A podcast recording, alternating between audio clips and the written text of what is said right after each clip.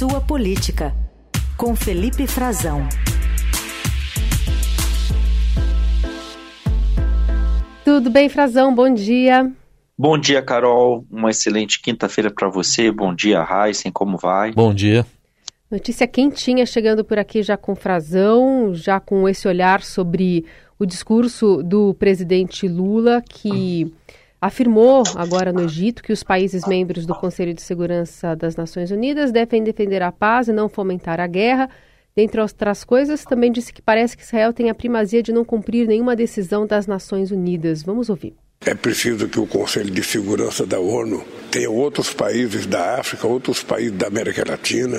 É preciso acabar com o direito de veto dos países e é preciso que os membros do Conselho de Segurança sejam atores pacifistas e não atores que fomentam a guerra. A invasão ao Iraque não passou pelo Conselho de Segurança da ONU. A invasão à Líbia não passou pelo Conselho de Segurança da ONU. A Rússia não passou pelo Conselho da Segurança para fazer a guerra com a Ucrânia. E o Conselho de Segurança não pode fazer nada na guerra entre Israel e faixa de Gaza. Ou seja, a única coisa que se pode fazer é pedir paz pela imprensa, mas que me parece que Israel tem a primazia de não cumprir nenhuma decisão emanada da direção das Nações Unidas. Importante dizer que ele disse que o Brasil condenou o Hamas no ataque ao Israel, mas não há explicação para o comportamento de Israel, que, a pretexto de derrotar o Hamas, está matando mulheres e crianças. Estava todo mundo muito é, é, apreensivo, né, de olho no que o presidente Lula iria dizer nesse discurso, por conta de todas essas minúcias diplomáticas que incluem essa primeira visita do país é, do presidente a um país africano, no meio desse conflito, e o que, que a diplomacia brasileira ia fazer. Como é que você faz a análise dessa primeira fala, Frazão?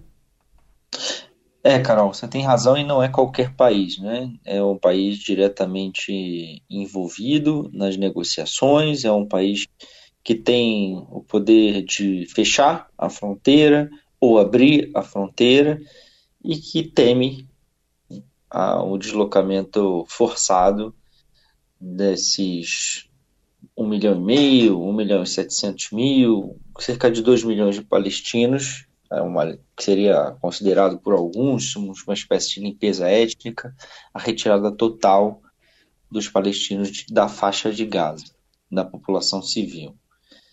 Carol, o, o, o que o Lula expressou, inclusive, vai em linha ao que essas preocupações do Egito. De, além dessas falas que a gente ouviu agora, do que você lembrou também, Carol, é, ele falou que o Brasil é terminantemente contrário à tentativa de deslocamento forçado do povo palestino. Isso é uma concessão, além, além de ser uma posição do Brasil, uma concessão importante ele citar no seu discurso, para as preocupações do Egito. Diz que é urgente estabelecer um cessar-fogo definitivo, que a ajuda humanitária deve ser desimpedida, imediata e incondicional a liberação dos reféns, que o Brasil também pede a libertação dos reféns, inclusive é, há um brasileiro ainda entre eles, né? há, temos a confirmação disso já por parte do Brasil, por parte de Israel, embora não saibamos ainda, Carol, qual é o paradeiro ou a situação de saúde do Michel Nizenbaum, que é um brasileiro que está entre os reféns, uh, foi um dos 240, 250 reféns uh, tomados, capturados pelo Hamas, a quem o presidente fez questão de dizer que considera que fez um ato terrorista, não considera o Hamas em si um grupo terrorista, o governo brasileiro não trata assim, mas que foi um ato terrorista aquele ataque ou massacre em 7 de outubro em Israel. Uh, no geral, Carol, a gente vai ver que o presidente Lula fez um discurso dentro do previsto, dentro do que já estava uh, previsto para gestos importantes uh, aos palestinos, mas sem cruzar linhas que ele já cruzou também mais duras em relação a Israel. Por exemplo, não é, falou em genocídio, não falou em ato terrorista de Israel, disse que não há, é, de qualquer ângulo que se olhe, não, não há justificativa não se encontra justificativa para a escala de violência que está sendo cometida entre os 2 milhões de palestinos em, palestinos em Gaza. Essa é a, expressão, frase do presidente Lula também. Mas ele já foi muito mais duro, né? já cruzou várias linhas em direção a Israel justificou sim por causa desses atos todos da urgência de um cessar-fogo, da liberação uh, de, de, reféns e da necessidade, sobretudo, de apoio humanitário a Gaza, uh, que o Brasil apoiou. Foi por isso que o Brasil apoiou aquela ação que a África do Sul moveu na Corte Internacional de Justiça, que está sendo está em julgamento ainda, embora tenha uma primeira decisão, é, acusando Israel de cometer genocídio em Gaza, mas não usou esse termo, não usou o termo terrorista para se referir ao Estado de Israel. Então entendo que foi um discurso é, lido, né? Esse parte, grande parte foi lida. Ele fez um, um primeiro é, uma primeira fala mais livre ali, também lembrando da, dessas posições que, o, que Israel é, manifestou, que o Brasil, aliás, manifestou contra Israel e contra o Hamas, né, condenando os dois atos, e, Carol, usando essa, essa situação também para agradecer o presidente do Egito, também era previsto, pela ajuda para retirar os brasileiros em Gaza. Não foram, não saíram todos ainda, faltam 19 que estão na linha de guerra, mas é, diz que o Egito foi fundamental para isso, agradeceu publicamente ao presidente general El Sisi, mas usou também essa situação toda para pedir o apoio do Egito à reforma das Nações Unidas, à reforma do Conselho de Segurança, né, diz que espera contar com o apoio do,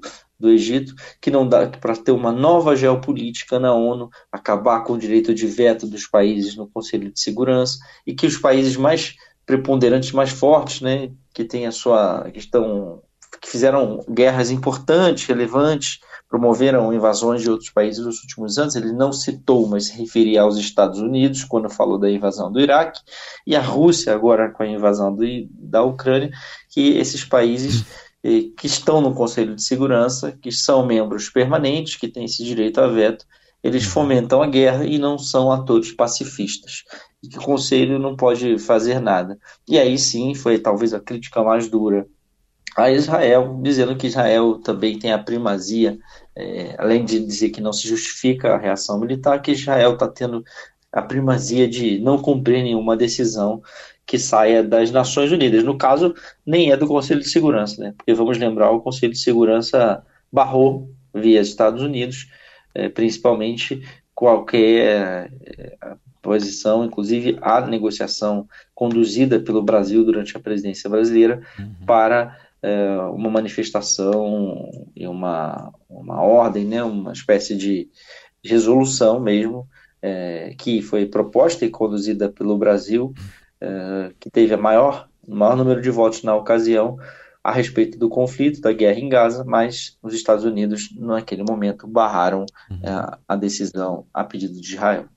Muito bem. Bom, esse é o primeiro pronunciamento dele, porque é, ele vai ter mais um na Liga Árabe, como você bem destacou, né, Frazão? Um tom, embora crítico, um pouco mais contido em relação a Israel até porque talvez ele estava ali diante de um presidente de um país que assinou a acordo de paz com Israel em 1979, já são praticamente 45 anos, e lá na Liga Árabe acho que o público já é um pouco diferente. Tem, país, tem a Palestina, inclusive, na Liga Árabe, então vamos ver se o tom vai mudar um pouco. Mas. Tem razão, Oi, diga. Tem razão. E, e só para acrescentar, assim, a gente às vezes, é, o discurso lido, né, embora o Lula tenha feito e costume fazer isso, ele fez ali um pequeno preâmbulo afirmando, fazendo algumas declarações é, livremente, né, de sua cabeça, de pronto, bate pronto. É um, costuma ser um discurso mais controlado, né? E ele optou por fazer isso. Uhum. Lembrar que quando ele falou de genocídio, quando ele falou de terrorismo de, da parte de Israel também, ele falou é, em entrevistas ou em declarações em momentos mais emocionados. É. Mas, evidentemente, que tudo isso é calculado. Vamos esperar agora por esse segundo discurso que se lembrou bem, é, vai ser perante os 22 representantes dos países da Liga Árabe. É. Tem a Palestina, tem a Arábia Saudita, tem o Iêmen, que hoje tá, vive uma guerra, mas está tem a sua capital está controlada por uma milícia dos Houthis, né, é. apoiados pelo Irã. Enfim, vamos aguardar daqui a pouquinho para a gente ver logo mais se o tom vai mudar ou não. Bom, agora com certeza os repórteres que estão lá cobrindo, na primeira oportunidade, assim que tiverem, vão querer perguntar alguma coisa para o presidente sobre essa fuga, é, primeira registrada do sistema prisional federal, fuga de dois presos da penitenciária de Mossoró. Mossoró. É um teste aí para o novo ministro da Justiça, né, Ricardo Lewandowski um teste e tanto, né, eh, Heisen? É um problema gravíssimo, uma péssima notícia, né, um marco. Aliás, os presídios começaram a ser construídos, são cinco, né? Os presídios é, federais de segurança máxima, o último e mais moderno deles, que tem arquitetura, inclusive é, mais moderna, é aqui de Brasília, né? Que é, o, é um dos, é o único que tem uma, um, uma muralha, né? Um muro bem alto. Os outros são com ah, grades alambrados é, subsequentes. É, é um problema muito grave, um problema que cai no, no colo do, do ministro Ricardo Lewandowski, que já na sua gestão acabou de assumir o ministério é, entregue pelo Flávio Dino. É, dois homicidas do Comando Vermelho, né, que estavam no Acre, haviam sido transferidos após uma rebelião, é, estavam em Mossoró, conseguiram escapar, não se sabe como ainda é, Rogério da Silva e Davidson Cabral. Esses dois homicidas são do Comando Vermelho, né, uma facção criminosa que hoje talvez tenha é, rivalize com o primeiro comando da capital em, em, âmbito nacional. Essa é a única facção que consegue disputar o controle de rotas do tráfico de drogas, é, que já está há, há muito tempo no Rio Grande do Norte, a gente já viu é, batalhas campais, por exemplo, em outros presídios por lá, em Alcaçuz, eu me lembro de uma tragédia com mais, se eu não estou enganado agora, mais de 20 mortos há alguns anos, as imagens muito, muito, muito chocantes, Heisen e Carol, e esse problema cai na, no colo do ministro Ricardo Lewandowski, que precisa atuar, é, me parece que atuou dentro tomando a medida mais necessária nesse momento, né, que é decretar uma intervenção é, no presídio, afastou a, a, a cúpula da a direção do presídio, né, e colocou lá é, um, um, interventor, é, mandou para o local o secretário nacional de políticas penais com equipe, o André Garcia, é, mais de, mobilizou mais de 100 agentes federais, para fazer também perícias né, no local, para uma grande suspeita, né, que é para saber, Carol e Raíssa, como é que ele conseguiu, é, como é que os dois, né, essa dupla conseguiu sair de lá. Não se sabe bem as circunstâncias ainda, suspeita-se que já tenha ocorrido há alguns dias e só tenha sido notado ontem, mas é, um presídio desses com o monitoramento que há, com a redundância que existe de segurança, né, quer dizer, mais de dois é, agentes penitenciários, ou hoje policiais penais, né, antigos carcereiros, agentes penitenciários, é, é, mais de cada, cada preso, cada detento tem uma proporção de, de dois, pelo menos dois agentes, ou seja, tem, existe uma redundância, eles saem, são celas individuais, eles saem das celas é, sob monitoramento, tem câmeras em todos os lados, não tem um, um, um muro tão alto, mas tem dois alambrados, Quer dizer, como é que eles escalaram um alambrado daquele tamanho? A, a, a informação que, que, surge inicialmente é que eles teriam escalado um alambrado para sair. É, dentro de um, de, uma, de um, presídio como esse, num presídio comum, presídios geridos pelos estados, é, carceragens é, de delegacias, sempre há uma fragilidade maior. Um sistema como esse, que é criado e de, dura 18 anos sem nenhuma fuga, consegue registrar uma fuga dupla agora, em circunstâncias ainda desconhecidas. É no mínimo estranho. E a primeira hipótese que surge, e é assim que costuma ser, não é só no Brasil, fora também, em outros presídios de segurança máxima semelhantes, é de colaboração, de corrupção de algum tipo de agente é, penal, né, policial penal, de algum alguém da equipe, é que alguém da equipe tenha colaborado para que essa fuga acontecesse sem nenhum tipo, ao que a gente tem de informação agora, de resistência ou de uhum. atuação ou de imposição contrária dos agentes da lei que lá se encontravam. Uhum. Então, essa é a grande. É por isso que é importante também não só enviar o secretário nacional de políticas penais, André Gracia, para Mossoró, é, acompanhado dessa equipe, para tomar as providências de apuração, mas tem que haver uma sindicância, né, uma, uma investigação interna, é, ouvir todos os agentes penitenciários, todos os policiais penais que estavam lá, né, de plantão nas últimas semanas, né, de, de verificar as imagens, há todo um protocolo que vai ser seguido agora e também um esforço de captura, né, de captura desses é, dois homicidas do Comando Vermelho, é, que agora já não se sabe mais o paradeiro deles, onde, é, onde é que podem estar, uhum. mas existem, existe um sistema de inteligência para ir atrás deles também, com, inclusive com a difusão do nome deles por meio da Interpol, mobilização da PRF, da PF.